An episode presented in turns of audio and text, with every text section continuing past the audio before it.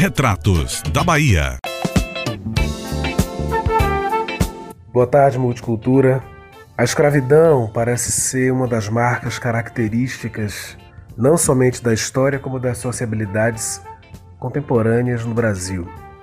O sociólogo Gessé Souza, ao falar sobre a elite do atraso numa obra referencial, já aponta o quanto os nossos traços escravocratas ajudam a constituir aquilo que nós chamamos de elite econômica no nosso país.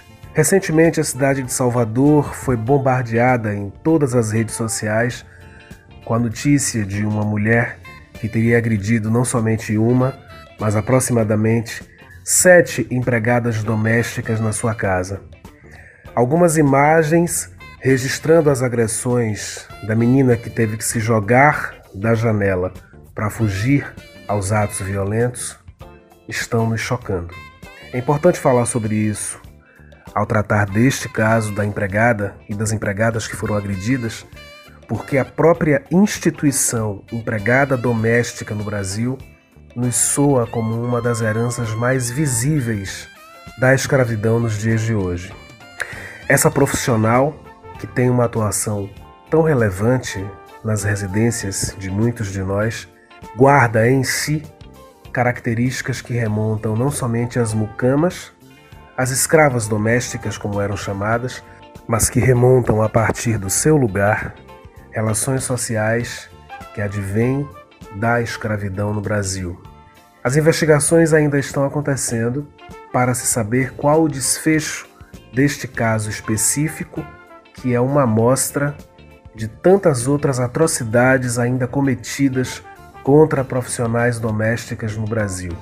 Não sabemos onde isso vai dar, mas é possível que pensemos que a própria existência dessa profissional, cuja profissão foi recentemente regulamentada e que gerou inclusive muitos protestos da classe média e desta mesma elite do atraso brasileira, a gente pode pensar o quanto essa profissão ainda é frágil e o quanto ela é um elo de ligação com um passado histórico em que uns podiam chicotear violentar, agredir, bater em outros.